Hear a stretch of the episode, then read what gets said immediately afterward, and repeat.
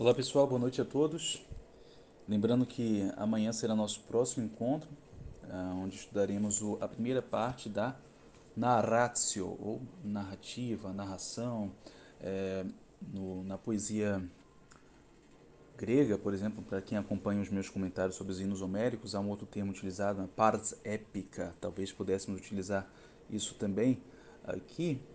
Uh, penso que paras épicas seria mais propriamente aquilo de que falaremos na próxima parte. Mas, de fato, a história, a narrativa, começa aqui, ainda que a aventura propriamente não, não comece. É, aqui digo, né, na instância número 19, a respeito da qual falaremos no nosso encontro de amanhã. Pois muito bem, então eu quero utilizar aqui uh, este meio prático e rápido de áudios no Telegram para lhes dar notícia de alguns outros temas camonianos, não somente a, a os Lusíadas. Na verdade, a obra de Camões é um mundo. É errado, como eu já mencionei, dizer que a lírica seja mais, perdão, seja inferior a, aos Lusíadas, à época. Eu particularmente tenho interesse maior pela época, não só pela época camoniana, mas pelo gênero épico de modo geral. As obras que mais me interessam na literatura são as obras épicas. Não quer dizer que elas sejam superiores, superi superiores às outras.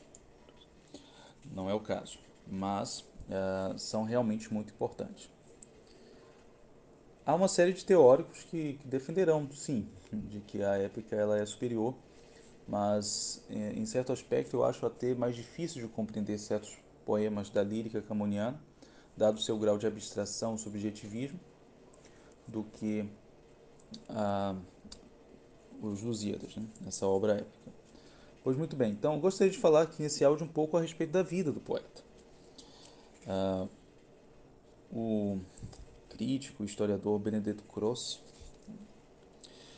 ah, chegou a afirmar certa feita que o poeta não é outra coisa senão a sua poesia. Bom, essa afirmação tem o seu grau de verdade, mas também não apresenta toda a verdade. De fato, o poeta, o homem, ele é melhor compreendido ah, quando a sua biografia é relacionada com a sua obra. Isso é algo muito importante. É, em geral, desconfiem de biógrafos que não, que não entendam da área ah, a respeito da qual ou na qual atuou o, digamos assim, biografado. Então, não é possível um bom biógrafo de Camões que não entenda de literatura. Aí nós teremos um apanhado de curiosidades, fofocas a respeito da vida do poeta, que em geral não nos interessa. Nos interessam os fatos da vida de Camões, que são relevantes para compreender a sua obra. Esses são os fatos importantes. Podemos apreciar a obra de Mozart, ignorando em certo um certo aspecto que ele tinha se envolvido com a maçonaria, por exemplo. Mas não podemos ignorar os músicos que ele conheceu, as obras que ele leu, as pessoas com, no campo da sua atividade com as quais ele se relacionou em sua vida. Isso que realmente importa. Por outro lado, a, a obra também ela é melhor compreendida quando compreendemos quais elementos da vida do poeta concorreram para a produção dessa obra. Isso também é fundamental. É, a, a obra, a literatura grega, ela é um excelente ponto de partida para quem quer iniciar o estudo da literatura, porque ela é muito objetiva. Homero, em especial, é muito objetivo.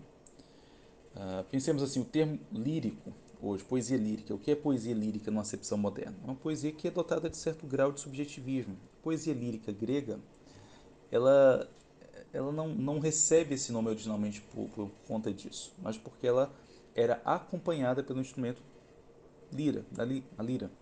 Não, não há nada muito objetivo. Um poema que era declamado com acompanhamento da lira é uma poesia lírica, só isso.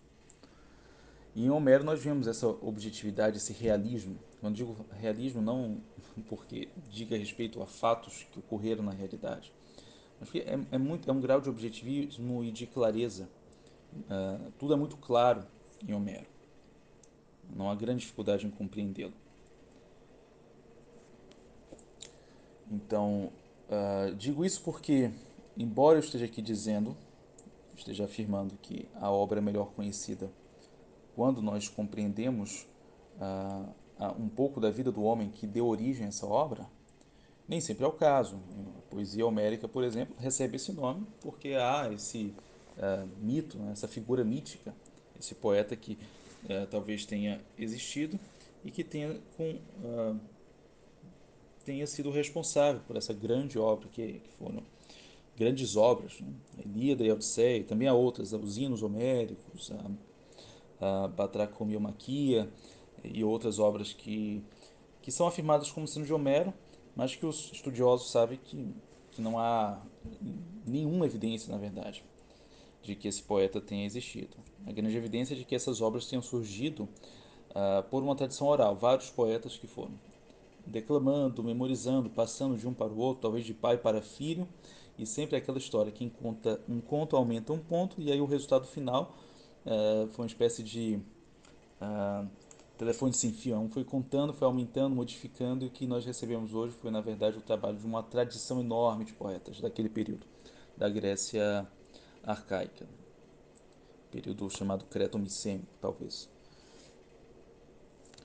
Então é possível sim compreender bem a Ilíada, tomando por base somente o texto, ignorando a, a vida de quem porventura tenha composto essa obra ou das pessoas que porventura tenham composto essa obra. Mas é claro que compreenderíamos melhor se a existência desse poeta fosse um fato historicamente localizado, uma biografia esclarecedora, mas eh, não vamos deixar de estudar a obra porque eh, pelo fato de que essa biografia, esses documentos não existem. Né?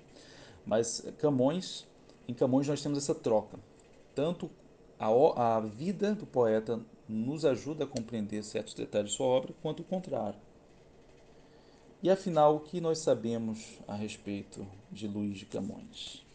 Bom, uh, sabemos que a família do poeta, né, a árvore genealógica de Camões, descende de fidalgos galegos que teriam uh, partido em direção a Portugal no século XIV.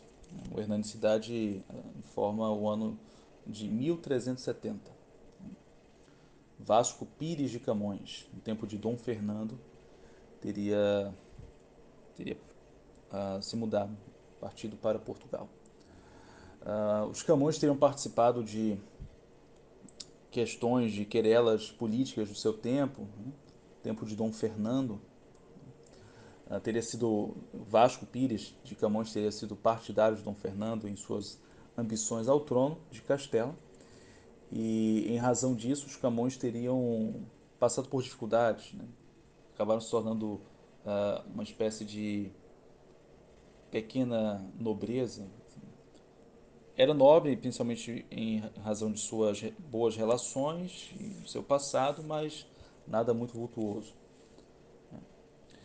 Uh, é fato importante que o tio de Camões, Dom Bento, de Camões tenha sido prior do convento de Santa Cruz e chanceler da universidade, em Coimbra. Isso é importante porque há é, indicações de que Camões tenha estudado em Coimbra. É, o Dom, ah, perdão, o Pedro de Maris foi o primeiro biógrafo de Camões. Ah, afirmou que Camões tenha nascido, teria nascido em, em Lisboa, mas não há muitas, há muitos, muitos lugares. Toda Portugal quer, quer ser, é, quer ter o privilégio de ter dado origem ao poeta. Ah, alguém teria dito, acho que foi o José Hermano Saraiva, que por ser um poeta tão nacional e tão caro a todo o seu povo, quase que como uma ação da providência, a origem real de Camões tenha desaparecido para que, ao fim e ao cabo, ele seja dito o poeta de Portugal. Não é o poeta de Coimbra ou de Lisboa, é o poeta de Portugal. É, isso é algo, uma, uma interpretação, uma compreensão muito bonita desse fato. Pois bem, então, uh, não Uh, o, o, licenciado Manuel Corrêa também, o primeiro comentador dos Lusíadas, dos Lusíadas, também afirma que ele teria nascido uh, em, em Lisboa. Há documentos de que os pais do poeta tinham residido em Lisboa, mas não há, isso não confirma que ele tenha nascido ali, não há nenhuma, nenhum registro a respeito do, do seu nascimento. E o fato é que Camões recebeu instrução em algum lugar. É simplesmente praticamente impossível que alguém tenha alcançado o seu grau de erudição por, um, por via de estudos autodidatas, é, tendo uma vida tão agitada. Claro, é, o autodidatismo ele é possível. Há sempre é, figuras ao longo da história que desenvolvem grande, um grande grau de cultura estudando sozinho. Uh, mas com Camões tendo a vida que ele teve, isso é muito difícil. Então ele provavelmente recebeu instrução. É interessante que fatos que nós temos a respeito da instrução de Camões é que ele não estudou português, não havia assim, uma, uma cadeira para estudo da gramática da língua portuguesa. Aprendia-se a escrever bem, como na verdade sempre foi e sempre deveria ser, lendo e imitando os grandes escritores. Quem acompanha as minhas uh, as minhas preleções, nas quintas, uh, a respeito da obra. É, já deve ter me visto várias vezes mencionar este ou aquele poeta que Camões está ali imitando, né? às vezes quase que ipsis literis, em algum trecho da, dos Lusíadas. Então, e ainda temos esse fato adicional de que o seu tio Dom Bento tenha sido uh, uma espécie de reitor na universidade, que talvez tenha é, facilitado a admissão de Camões. E o Mondego, que também fica em Coimbra, a, a, a, referência a esse rio, esse importante rio de Portugal, em um dos seus sonetos, que aqui leio na íntegra. Doces e claras águas do Mondego, doce repouso da minha lembrança, onde a comprida e pérfida esperança, longo tempo após si me trouxe cego. De vós me parto, sim, porém não nego, que ainda a longa memória que me alcança, me não deixa de vós fazer mudança, mas quanto mais me alongo, mais me achego. Bem poderá fortuna este instrumento da alma levar por terra nova e estranha, oferecido ao mar remoto ao vento, mas a alma que de cá vos acompanha, nas asas do ligeiro pensamento, pela vós águas voa e em vós se banha. Soneto belíssimo, belíssimo. Então, o que ele diz aqui? Doces e claras águas do Mondego, doce repouso da minha lembrança, onde a comprida e pérfida esperança, longo tempo após si, me trouxe cego. Então, longo tempo após ter partido, ele é retornado a Portugal, a, a visão das águas do Mondego, agora cego, me trouxe cego. Então, ele, sabemos que Camões perdeu uh, um olho numa em combate. Ele foi soldado, imagina. Uma vida atribulada, soldado, viajando, adquiriu essa, esse conhecimento todo realmente com, com um grande estudo. Né? E um estudo que de modo algum se realizou depois da sua partida, ele não partiu assim tão velho. De vós me parto, sim, porém não nego. Né? De vós me afasto. Que ainda a longa memória que me alcança, me não deixa de vós fazer mudança, mas quanto mais me alongo, mais me achego. Então, assim, é como se uh, ele a, a memória não é suficiente para para garantir a ele o desejo que é de estar aqui, ele uh, está lembrando, né? saudade, expressando a saudade dele deste rio uh, do Mondego. Mas por mais que me não deixa de vós fazer mudança, mas quanto mais me alongo, quanto mais me demoro nesta lembrança, mais me achego mais me aproximo, mais, mais me mantenho. Bem poderá fortuna este instrumento da alma levar por terra nova e estranha, oferecida ao mar remoto ao vento. Então, poderá fortuna, a fortuna, o destino, este instrumento da alma, que é a memória, levar por terra nova e estranha. Então, mesmo viajando por terras novas e estranhas, ele poderá levar a memória, a lembrança do rio, oferecida ao mar remoto ao vento da alma levar por terra nova oferecida ao mar remoto ao vento, as viagens dele pelo mar.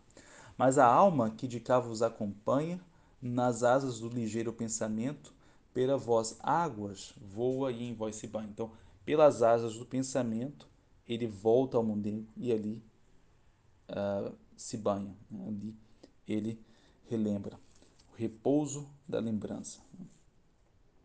Então, é uma composição que difere no tom de de grata saudade, como vemos aqui em outro poema, antes da, da sua viagem para o Oriente, ele diz: Nesta terra florida, leda, fresca, serena, leda e contente pela mim vivia, tempo longo passei, com a vida folguei.